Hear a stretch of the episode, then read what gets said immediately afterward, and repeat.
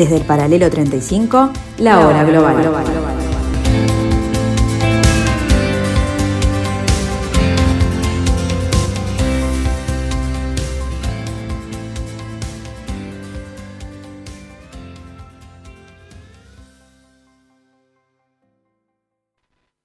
A partir de ahora, la hora global. Desde el paralelo 35, en Montevideo, la realidad internacional por detrás de los titulares. Conducción de Gustavo Calvo. Participan Leo Arari y Susana Mangana. La hora global. Una mirada al nuevo desorden mundial.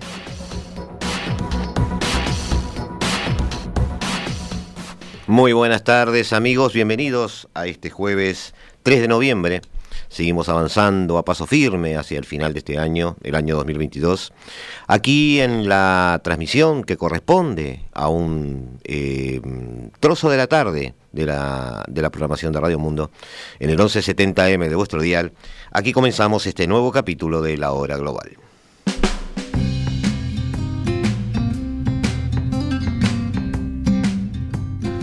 Un poco salpicado hoy, dos o tres temas interesantes sobre los que nos eh, motivaba a hablar. Este, alguna noticia de último momento que se está interponiendo también, que vamos a hacer alguna referencia a ella. Pero vamos a arrancar en principio con eh, la situación de un país asiático complicado, 200 millones de habitantes, una potencia nuclear, pero a la vez en un eterno conflicto.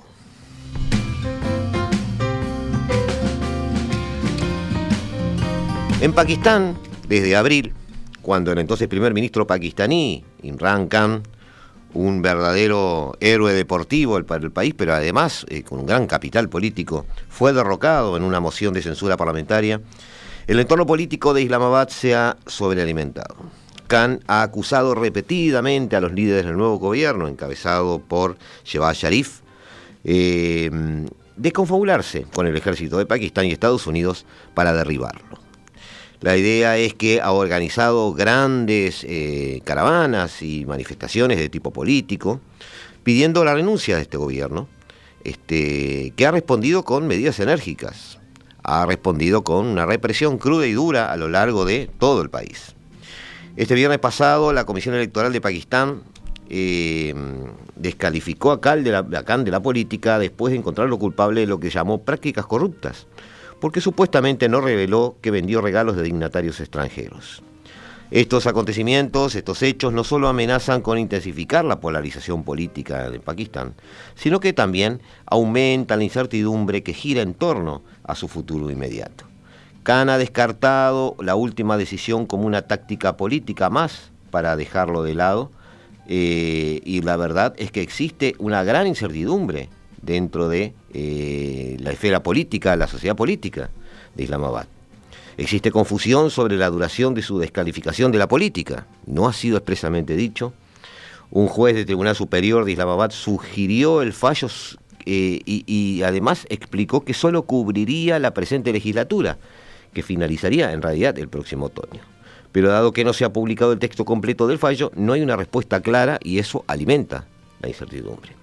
Si la descalificación se extiende más allá del próximo año, Khan no sería elegible para postularse en las próximas elecciones nacionales de Pakistán. Eh, cargo al que podría aspirar, dado el gran caudal, eh, como dijimos, o respaldo político que sigue teniendo el líder pakistaní. En este contexto volátil, la noticia del asesinato de Sharif sorprendió a la nación. Como muchos este, estamos hablando, ojo, estamos hablando de Arshad Sharif, uno de los periodistas más destacados de Pakistán, no del primer ministro.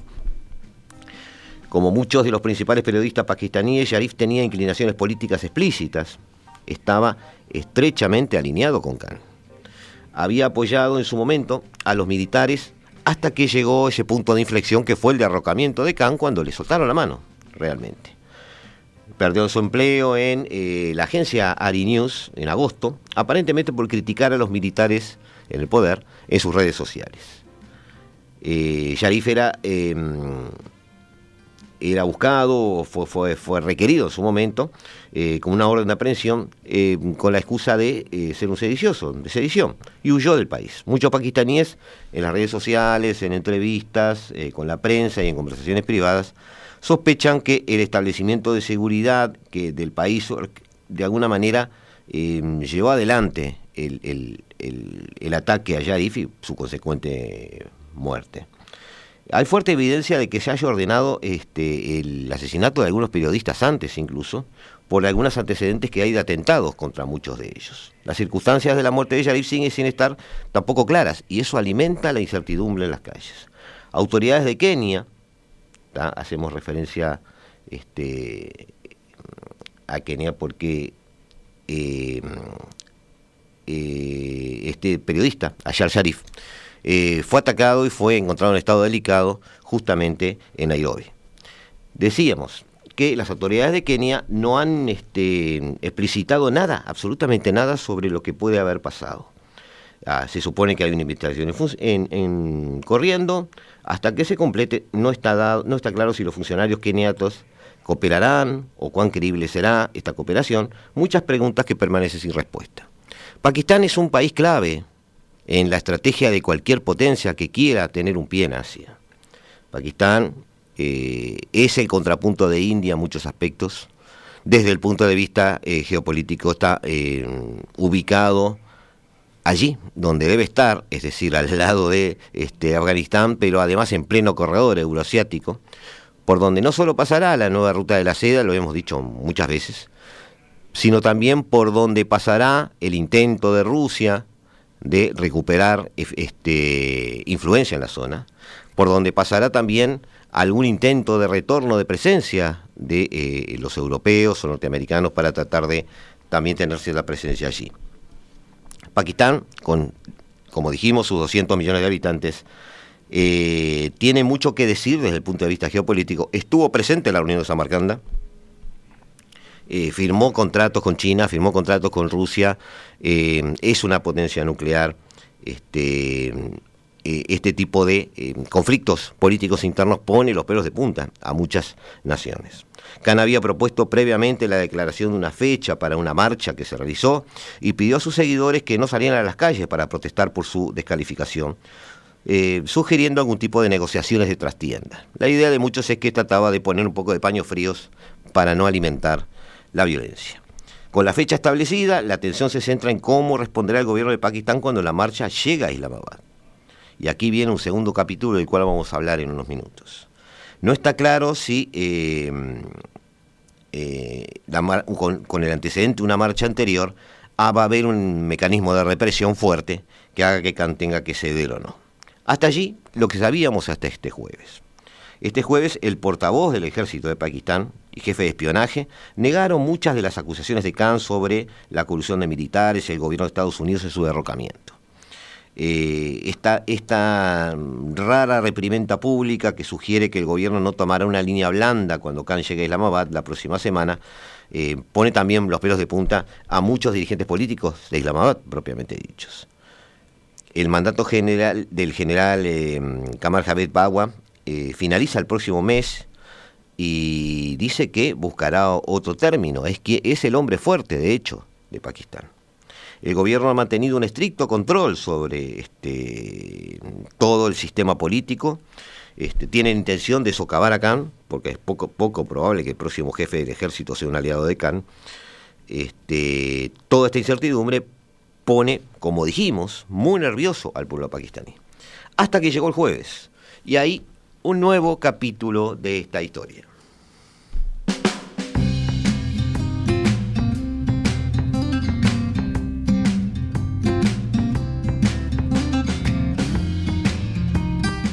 Y este jueves la marcha tuvo lugar y el ex primer ministro pakistaní Imran Khan y otras cinco personas resultaron heridas en un tiroteo que se desató contra el vehículo que lo transportaba en el este de Pakistán rumbo a Islamabad. Gracias a Dios, Imran Khan está a salvo, informó eh, en Twitter Ashwar Mashwani, un miembro destacado de su partido. El Pakistán eh, eh, Train SAF, es, una, es un medio de prensa, eh, aseguró que el hombre que realizó los disparos a paso de marcha por, por este Wasibrabat, perdón, ahora sí, que es la localidad donde estaba, ha sido arrestado. Otro líder del partido, Ayat Umar, explicó en el canal local que Khan resultó herido en una pierna, sufrió una herida de bala, no es crítica, está estable, resultó herido en una pierna, repito, está siendo llevado al hospital por carretera. Imágenes difundidas por los medios locales muestran a Khan saliendo por su cuenta de la caravana desde la que encabezaba esa marcha hacia Islamabad, mientras montaba en otro coche. Se aprecia que tiene una pierna vendada. La policía reveló que está todavía tratando de recopilar información sobre el atentado contra el líder opositor. Khan había advertido en numerosas ocasiones que recibió amenazas y que su vida corría peligro. El ex primer ministro había comenzado el pasado viernes una marcha desde la ciudad occidental de Lahore, este, hasta Islamabad bajo el lema verdadera libertad, después de que su mandato llegara a su fin, como dijimos, en abril. De acuerdo con Khan, la moción de censura que logró el pasado abril su destitución, eh, ahora vuelve a tener, después de este atentado, ese eh, brillo eh, en base a esa acusación de que hubo una especie de colusión entre el ejército pakistaní y enviados este, de Estados Unidos. este jugador de cricket, convertido en político. Llegó al poder después de las elecciones del año 2018, mantuvo buenas relaciones con el ejército pakistaní, fue pase de su poder en su momento. Eh, sin embargo, esta afinidad se empezó a deteriorar en la nueva política que ha manejado Pakistán, alejándose un poquito de Estados Unidos. Y aquí tenemos el gran elefante este, en el bazar, digamos, o el gran elefante en la habitación, como se dice, que es la presencia de China. La razón principal por la que Pakistán se alejó del ejército norteamericano, el cual le compraba armas, y basó sus nuevas compras, básicamente en nueva tecnología de origen chino, es una alineación pequeña, eh, lenta, progresiva, que se ha ido dando a través de los meses y de los años con eh, los objetivos geopolíticos chinos. Eh, esa eterna, em, no eterna, pero porque no viene desde el origen de los tiempos, pero sí desde los últimos años, esa este, fuerte eh, competencia con la India hizo que apenas la India esbozara un perfil propio, lejos de los designios de Beijing, este, aún no bajo la sombra de Xi Jinping, em, Pakistán asumiera eh, un acercamiento a China, pensando que de esa manera tenía algún juego este, un poquito más ventajoso en cuanto a, la distribución de poder dentro del, del Indo-Pacífico este, con respecto a India, su, adversario por ahora. Pero bueno, ese es un tema que hay que ver. Eh, tenemos un gobierno inestable en manos de una junta militar básicamente, con un primer ministro como Yarif que es de alguna forma funcional a esa mesa de poder con un primer ministro eh, destituido que sin embargo tiene el mayor capital político desde el punto de vista de los votos y sus seguidores en el país. 200 eh, millones de habitantes en un país con potencia nuclear eh, y que está tratando de em, definir quién tiene el poder para después definir a manos de quién lo deja. Esa es la historia. Esa es la historia de Pakistán. Eh, los próximos días con este atentado se va a enrarecer el ambiente en el Indo-Pacífico. Eh, creemos que de alguna manera em, China dará ciertas garantías. Hay tres puertos pakistaníes que son de esos puertos que se han construido con infraestructura china y que no se pudieron pagar y por lo tanto China se ha hecho de ellos. Por lo tanto, China apuesta a cierta estabilidad en Pakistán porque por allí también transitarán y embarcarán sus propias mercaderías. Todo tiene que ver con todo desde que Xi Jinping está en el poder.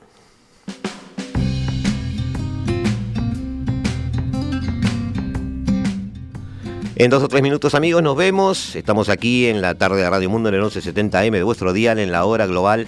No se vayan, nosotros seguiremos aquí. Nos encontramos. Estás escuchando La Hora Global, una mirada al nuevo desorden mundial.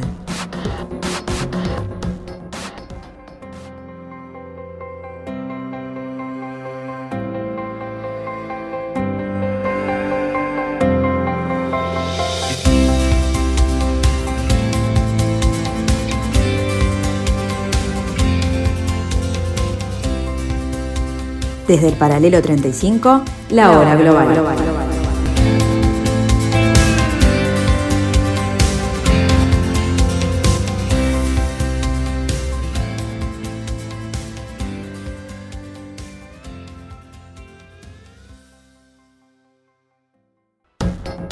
Estás escuchando La Hora Global, una mirada al nuevo desorden mundial. Las medidas anunciadas eh, por el gobierno chino, en realidad, eh, las medidas anunciadas eh, luego de que se cerró el Congreso del Partido Comunista Chino, no necesariamente este, anunciadas por el gobierno chino en sí. La semana pasada, ponen de manifiesto la elevada correlación que hay entre la crisis actual y la crisis geopolítica que se inició años atrás, alcanzando su punto de inflexión con la entrada de Trump en el gobierno americano. El proceso de desglobalización parcial potenciado en ese momento eh, por el propio Trump, aunque iniciado años atrás, hay que ser este, sinceros en eso, especialmente tras la crisis financiera de 2007, siguió su curso acelerándose durante la pandemia, lo cual llevó a extremar este, el entorno y obligar a las diferentes áreas geográficas a tomar medidas de alcance ante deficiencias que ha demostrado un modelo excesivamente basado en la externalización. Olvidémonos amigos todavía de la guerra, preguerra ya generaba cierto este, desconfianza, cierto temor en algunos este, líderes políticos, la excesiva dependencia de las economías del entorno. Ese entramado de, em, en forma de tela de araña a través de todo el planeta, este, mientras funcionó en los primeros tiempos, no parecía ser algo peligroso.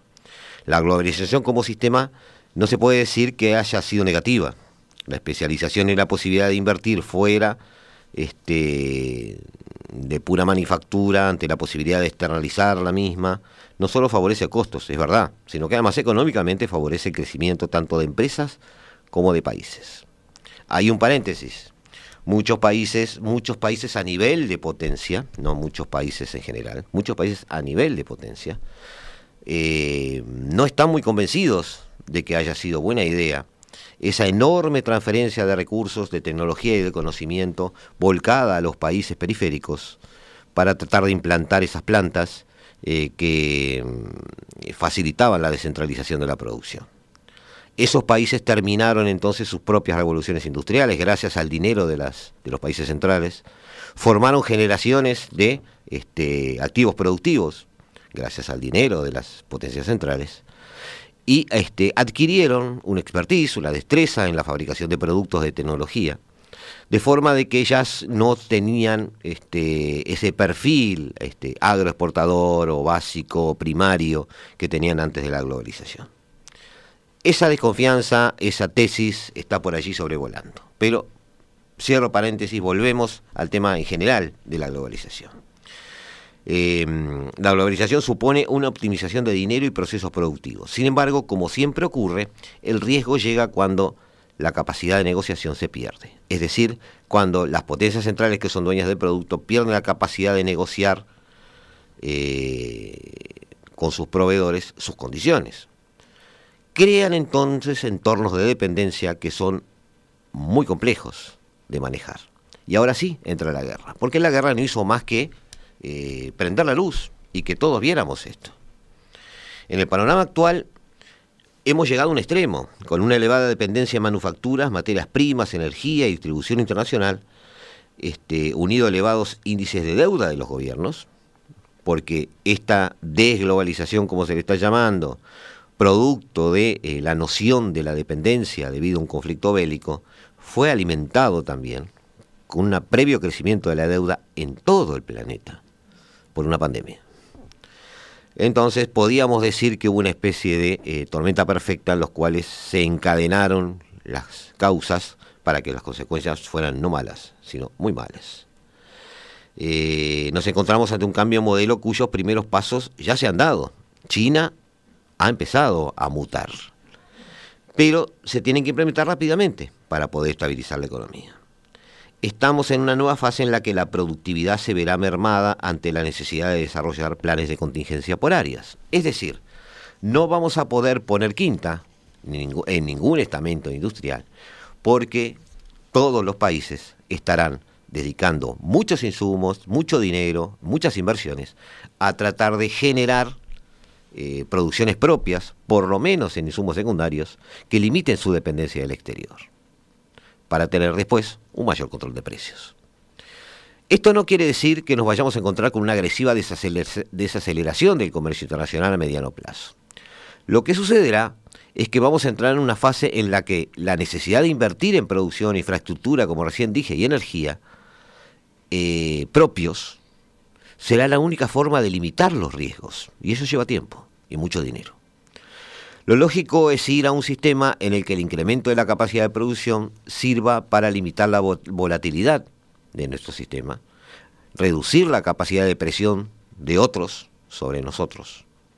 Las medidas propuestas por China suponen la confirmación de ese cambio que estamos relatando. Es el inicio de una nueva etapa en el país asiático, en la que la inversión a largo plazo en sus propias empresas, favoreciendo el crecimiento de calidad frente al crecimiento corto, unido a fomento de demanda interna y autosuficiencia tecnológica, son las principales vías de estabilización. Ya en el decimocuarto plan quinquenal chino, hace más de un año, ellos establecían esta hoja de ruta. Hablaban de una doble circulación eh, o una economía dual.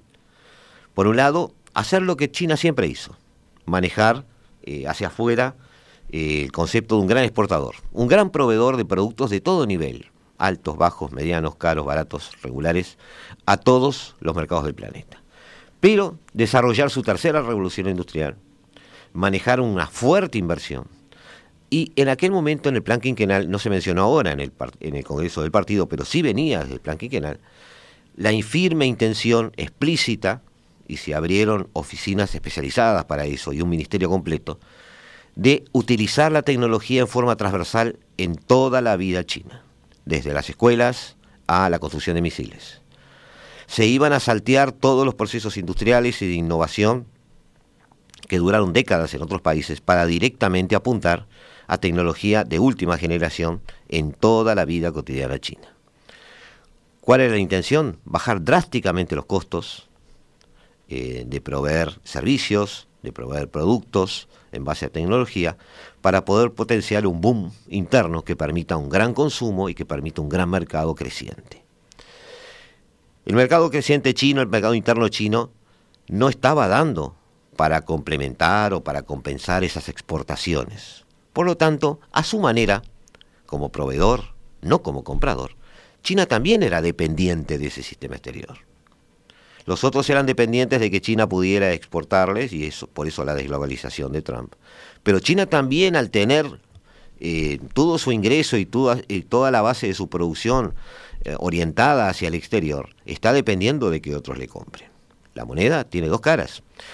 Y eh, Xi Jinping se dio cuenta de que su mercado interno estaba muy este, barajado, muy motivado, muy fogoneado por la inversión, pero no por el consumo. El consumo entonces, esa explosión de consumos, empezó a ser desde el año pasado ese gran objetivo. Eh, entre los objetivos, reforzar las cadenas industriales, eh, el apoyo, para eso es necesario el apoyo de la liquidez, este, frente a un modelo, como dijimos, basado en la exportación de manufacturas, buscan un equilibrio entre el comercio exterior y el interior, eh, aprovechando la falta de planes de contingencia de Occidente. Es decir, están notando el recreo de Occidente, la distracción por la guerra, el gran eh, tiro en el pie que se han dado con las sanciones a Rusia, eh, limitando sus propias este, provisión de, energía, y China hace lo que siempre hizo, aprovecha. Eh, si analizamos las diferentes medidas, se fomentan las políticas fiscales frente a las monetarias, utilizando la banca estatal como una especie de proveedor de liquidez. La demanda interna y la creación de clase media es importante se hablan de decenas de millones de chinos, rumbo a la clase media en unos pocos lustros. Inversión en tecnología, como ya mencionamos, este, cierre parcial de fronteras debido al COVID o limitación de comercio internacional, que está señalado por analistas de Occidente como algo malo y una especie de defecto de China o un problema al que se ha visto China enfrentada porque ven un bajo crecimiento de su PBI. China está avisando que su PBI va a ralentizarse desde hace prácticamente 14 meses. Ya en mayo de 2021, en ese plan quinquenal, estaban apostando, como dijimos, a una economía interna y sabían que eso ralentizaba la economía y más allá de pandemia o no pandemia, más allá de guerra o no guerra, el PBI iba a moverse en cámara lenta en estos meses. Porque esa era la idea.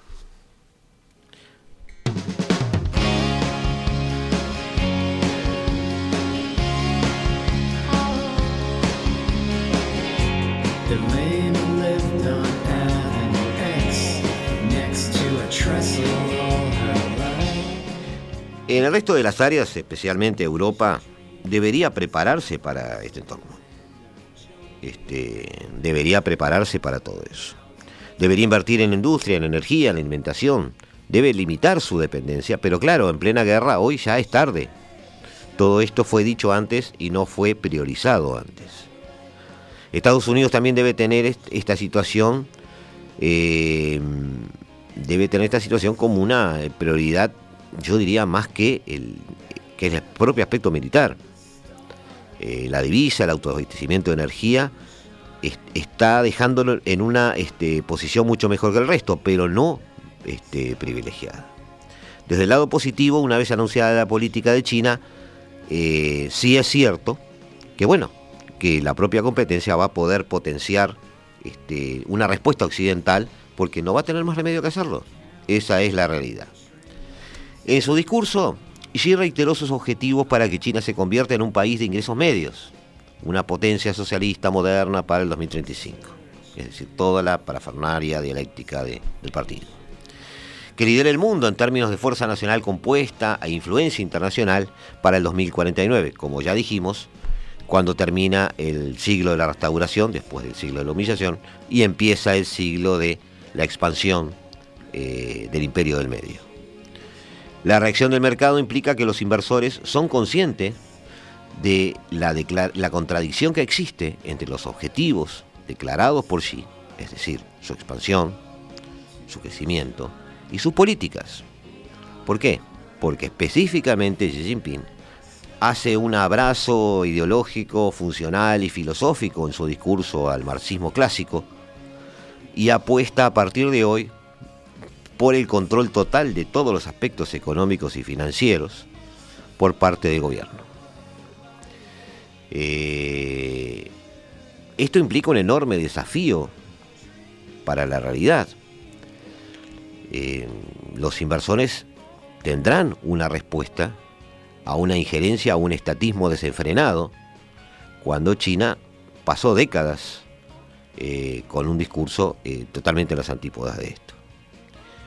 Eh, la enorme deuda pública, las restricciones por el COVID, las diversas medidas represivas, este, ya ponían en duda alcanzar un poco algunos de los objetivos que ya hace referencia.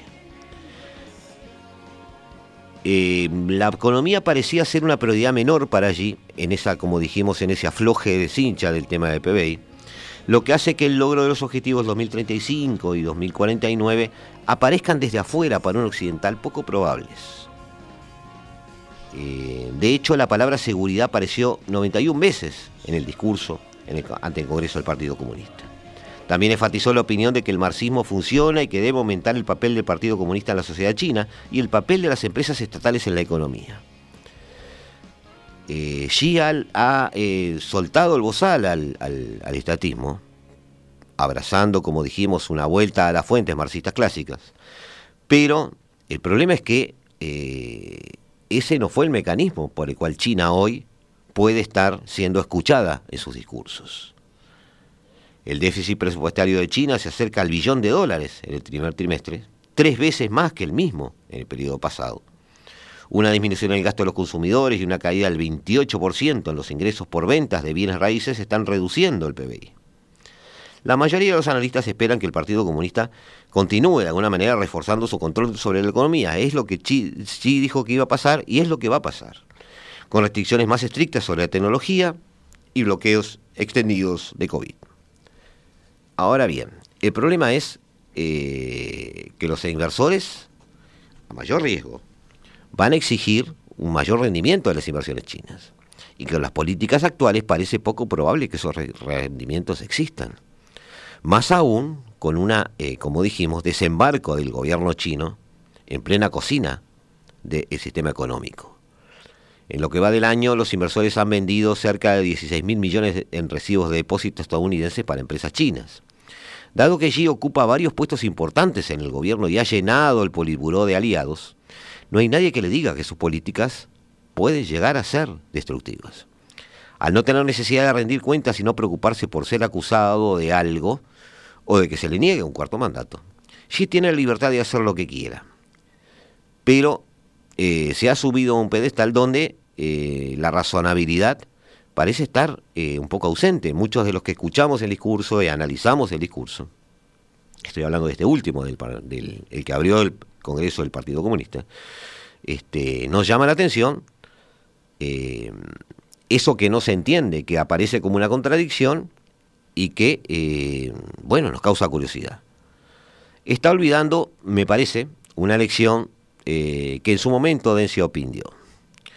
Eh, mientras estaba Mao, el poder se concentró en un solo hombre que hizo políticas económicas catastróficas, eso todos lo sabemos, que causaron decenas de millones eh, de muertos debido al hambre y cientos de millones en la pobreza.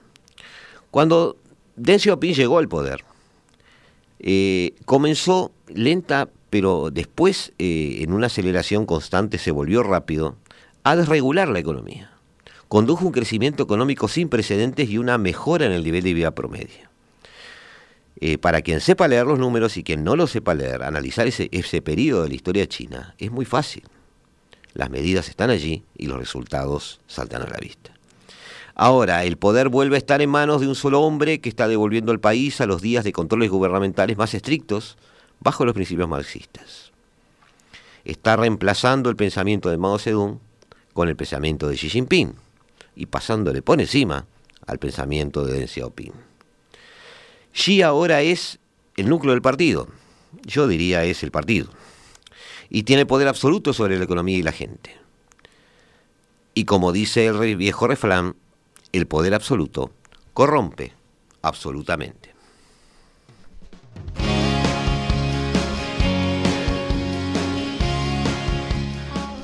Volvemos amigos en unos instantes a encontrarnos aquí en el 1170M de vuestro dial, aquí en la hora global.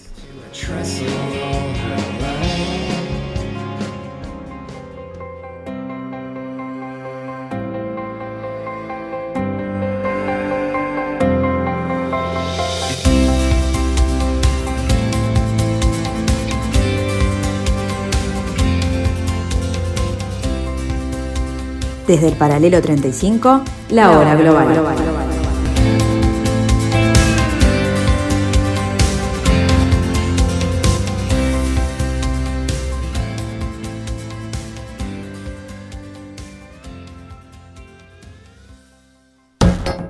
Estás escuchando La Hora Global, una mirada al nuevo desorden mundial. Seguimos amigos aquí en la tarde de Radio Mundo, seguimos amigos en la hora global y viajamos un momentito a Medio Oriente. Benjamín Netanyahu llegó al poder nuevamente. El partido de extrema derecha eh, que él comanda impulsará la agenda antiárabe del nuevo gobierno israelí con la mayoría de los votos ya contados. El líder de la oposición, este, hasta estos días, después veremos en qué momento se da el traspaso, está listo para un sorprendente regreso al poder poco más de un año después de ser derrocado en aquel momento con una improbable coalición, lo recordamos, este, como primer ministro al frente de lo que probablemente sea una coalición de gobierno de extrema derecha, posiblemente la más extrema en la historia del país. Con casi el 90% de los votos contados después de las elecciones del martes, las quintas del país en medios de cuatro años, eh, el partido Likud de Netanyahu y sus aliados judíos ultraortodoxos y ultranacionalistas tenían una ventaja dominante sobre la combinación de, de facciones de centro, izquierda y los propios eh, partidos árabes. Eh, aunque los resultados finales no se esperaban hasta más adelante en esta semana, Los analistas ya están debatiendo acaloradamente cuáles son las variables que llevaron a la victoria de Netanyahu. Seguramente, eh, básicamente aprovechando un momento, un humor especial en la política israelí. Eh, incluido el éxito en formar una base de votantes tradicional del Likud, este, que ya de por sí es un logro, esa relativa cohesión de la alianza pro-Netanyahu, eh, que se fusionó este, en, cuatro partidos, y la fragilidad del bloque anti-Netanyahu, eh, que por lo menos eran ocho partidos. Eh, esa fragilidad en realidad de ese bloque ya existía desde el año pasado. La izquierda sionista en su momento, históricamente, pasó de fundar y gobernar Israel durante 30 años a ceder hoy la derecha este, ante la derecha, perdón, este, consolidada en la figura de Netanyahu. Eh, su falta de diversidad y de propuestas sobre Palestina y el futuro del, Estado la condenaron. ¿Qué tienen en común este, Netanyahu y algunos de los otros líderes? Pocas cosas. Netanyahu es muy especial. Este, para muchos es un fiel reflejo de la comunidad judía. Para otros es un oportunista. Para otros un encantador de serpientes hay muchas miradas sobre el político. Las disputas entre izquierda y derecha en Israel no se centran en cuestiones sociales y económicas como sucede en otros países, sino en una posición respecto a la ocupación de Palestina y el papel de la religión. Esos son los temas que sirven para medir, para decantar, para separar o unir. La izquierda sionista no apoya a los colectivos vulnerables, ni es particularmente feminista ni ecologista. No está en su agenda. La exigencia de mantener Israel como un Estado-nación judío está en el centro del consenso sionista y el, y el laborismo es uno de sus garantes. Después de gobernar el país hasta el 77, ha sido incapaz de proponer una visión convincente para el futuro del Estado y así le ha ido electoralmente. El Partido Laborista acumula 10 líderes en 20 años, solo consiguió 7 escaños en las elecciones del 2021 y ahora pasa a 5. La formación pacifista Meretz, a su izquierda, Sumó seis escaños el año pasado y conseguirá cuatro. Pero entonces decidió formar parte de lo que se llamó la coalición de gobierno con fuerzas de ultraderecha para poner fin al mandato de Netanyahu tras 12 años en el poder. Eso fue el año pasado. Ante la falta de propuestas, la izquierda priorizó echar al entonces primer ministro, que ahora puede llegar a volver al poder.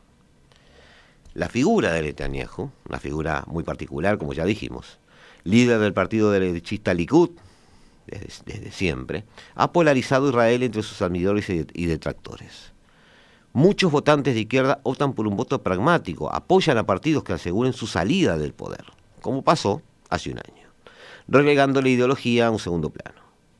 Cualquiera menos Bibi, era un lema en la campaña electoral del 2019, por ejemplo, del líder de la coalición centrista eh, azul y blanco, Benny Gantz a pesar de haber conseguido sus mejores resultados, accedió a formar gobierno de unidad con Netanyahu en aquel momento y dinamitó el futuro de la formación. En los siguientes comicios perdió más de 20 escaños. Mientras tanto, las fuerzas de izquierda no han dejado de perder influencia y rechazaron formar una coalición con la lista conjunta, que aglutina formaciones palestinas de Israel, excepto el Partido Islamista de Ram. Es que en la izquierda israelí también falta diversidad. El Partido Laborista, por ejemplo, fue acusado de inacción contra la discriminación institucionalizada hacia los judíos este, misrajíes originados en el Oriente Próximo y el norte de África, que apoyaron el primer gobierno de derechas del Likud allá por el 77. Al día de hoy, el laborismo israelí entonces sigue siendo blanco de origen europeo y en una sociedad basada en una identidad judía, pero de orígenes y culturas diversas. Por su parte, la izquierda antisionista y anticolonial que se opone a la apartheid en Palestina es minoritaria y bastante marginal. El peso de Palestina en los debates es importante. En el fondo, el posicionamiento respecto a la ocupación de Palestina, sí o no, ha marcado la división entre la derecha y la izquierda, como dijimos. La derecha está a favor de expandir los asentamientos y en contra de renunciar al territorio ocupado.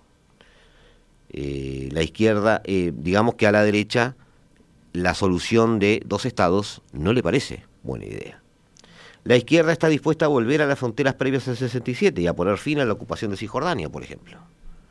Al menos sobre el papel. Sin embargo, ambas tienen una imagen mítica de sí mismas que no concuerda con sus políticas reales. La izquierda se percibe eh, como pacificadora. Sin embargo, la colonización y la limpieza étnica de Palestina en el 48 se ejercieron bajo las órdenes del partido Mapai, predecesor del laborismo. Asimismo, las guerras árabe-israelíes del 67 y del 73 se libraron durante los gobiernos de izquierda. Por su parte, la derecha se concibe como la protectora de la tierra de Israel. Aunque bajo los gobiernos del Likud se devolvió el Sinaí a Egipto en el 79 y se llevó a cabo el plan de retirada de la Franja de Gaza en el 2005. La normalización de relaciones con Emiratos, Sudán y Marruecos, auspiciado por Donald Trump en aquellos acuerdos de Abraham, se forjó en el 2020 con Netanyahu en el poder. A su vez, un gran éxito de Netanyahu eh, ha sido desplazar la cuestión palestina de la agenda política y conseguir, a pesar de esa importancia que estábamos describiendo, conseguir que las críticas a la ocupación sean concebidas como críticas al Estado. El fracaso de los acuerdos del 93 con la Organización para la Liberación de Palestina, este, el asesinato del primer ministro Isaac Rabin en su momento por un extremista judío un año después, y el estallido de la segunda intifada en el año 2000, habían reducido la centralidad del conflicto en la política israelí. Pero también es este, el respaldo a la izquierda sionista, incapaz de proponer una alternativa al gobierno militar en Palestina, eh, brilló por su ausencia. La derecherización de la política israelí se está dando, ya no lentamente. La disputa en el campo nacional es contra el primer ministro Yair Lapid y los hermanos musulmanes que apoyan el terrorismo en referencia al partido RAM lo ha enfatizado Netanyahu, también jefe de la oposición, tras conocerse en campaña unas conversaciones en las que el líder de la coalición extrema derecha, sionismo religioso, que tiene un acuerdo electoral con el Likud, le llamase mentiroso patológico, solo quieren destruirnos, ha zanjado el ex primer ministro. Con el 80% de los votos escrutados, antes del 90% que nosotros describíamos, el Likud de Netanyahu sería la primera fuerza y volvería a poder al poder con los apoyos de los partidos ultraortodoxos y sionismo religioso. Los representantes políticos de los colonos judíos, quienes eran eh, repudiados por la mayoría de la sociedad por violentos y radicales, optarían a un ministerio con Netanyahu. El líder de Poder Judío, formación heredera del ilegalizado partido fascista Kash y miembro del sionismo religioso, tiene todas sus papeletas. Ante la derechización de la política, eh, la izquierda sionista ha sido incapaz de proponer una visión convincente. Eh, enfrentaría el rechazo por cuestionar el legado del 48 y por su papel en la colonización de Palestina histórica en el medio y en el medio siglo de gobierno militar de los territorios ocupados. Nada de eso se, se trajo a la campaña. Este también es un triunfo de la derecha reaccionaria, que se movió, que no se quedó quieta. La radicalización de esa política israelí ha conseguido que hablar de ocupación sea un tabú, y que quienes cuestionan el apartheid impuesto en Palestina sean tildados poco menos que de traidores, poco patrióticos y hasta antisemitas. Y mientras no se aborda dicha cuestión, este ha sido el año más mortífero para la población palestina este, desde 2015. Más de un centenar de personas han sido asesinadas por Israel en los territorios ocupados de Cisjordania y Jerusalén. Este sobre los cuales este, la izquierda también ha tenido cierta responsabilidad. De alguna manera, amigos, eh, Netanyahu viene a hacer dos cosas a la vez.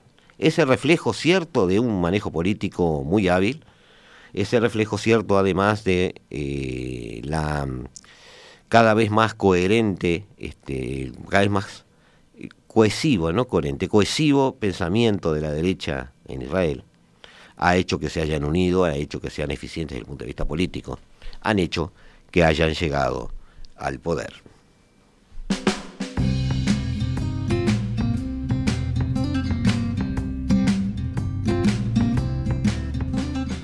¿Qué decirles amigos de lo que ha pasado esta semana pasada, de esta semana? Hemos tenido mucho movimiento y seguirá habiendo mucho movimiento.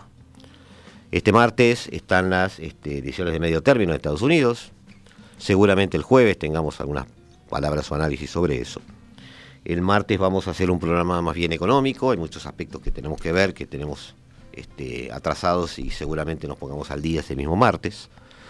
Eh, vienen algunas novedades, como les adelantamos hace dos o tres programas, sobre eh, la situación en que va a quedar la guerra de Ucrania. Vienen algunas novedades sobre este, la política argentina, eh, luego de terminar una ronda de acuerdos de Sergio Massa con este, telefónicamente con algunos este, referentes dentro del Fondo Monetario Internacional. Argentina seguramente encuentre aire en este trimestre que viene. Eh, vienen algunos problemas de implementación de la política cotidiana y implementación de los tribunales constitucionales, si es que van a existir en Santiago de Chile. Eh, viene la consecución de la novela de Pedro Castillo en el Perú y viene el enfrentamiento de eh, Gustavo Petro con eh, los impulsos, con las, las fuerzas organizadas, digamos, de los sin tierra en Colombia, que de alguna manera quieren hacerle cumplir promesas electorales, en el sentido de que eh, la protesta iba a llegar a buen puerto porque cada uno tiene el derecho a obtener ese pedacito de tierra que el candidato le prometió. Todas estas cosas eh, presentan una cara interesante de Latinoamérica que sigue luchando contra sus demonios, sigue eh, dando vueltas a una calecita buscando su identidad. Y nosotros seguimos aquí, desde el paralelo 35, intentando entender todo esto, intentando entender este desorden mundial intentando entender este giro del planeta, sabiendo de dónde venimos, pero a veces no teniendo mucha idea de hacia dónde vamos, pero el grano de arena lo queremos intentar poner. Y le agradecemos, como siempre, el apoyo de ustedes. Los dejamos amigos, nos vemos como cada martes y cada jueves a las 15 horas aquí en el 1170M de vuestro dial, aquí en Radio Mundo, aquí desde el paralelo 35 en esto que llamamos la hora global. Chao.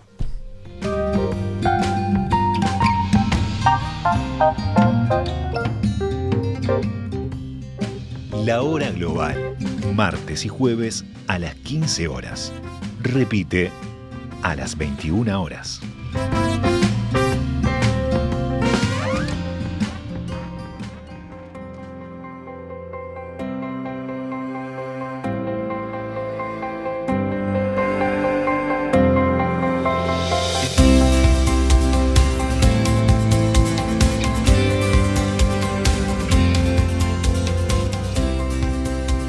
Desde el paralelo 35, la hora global.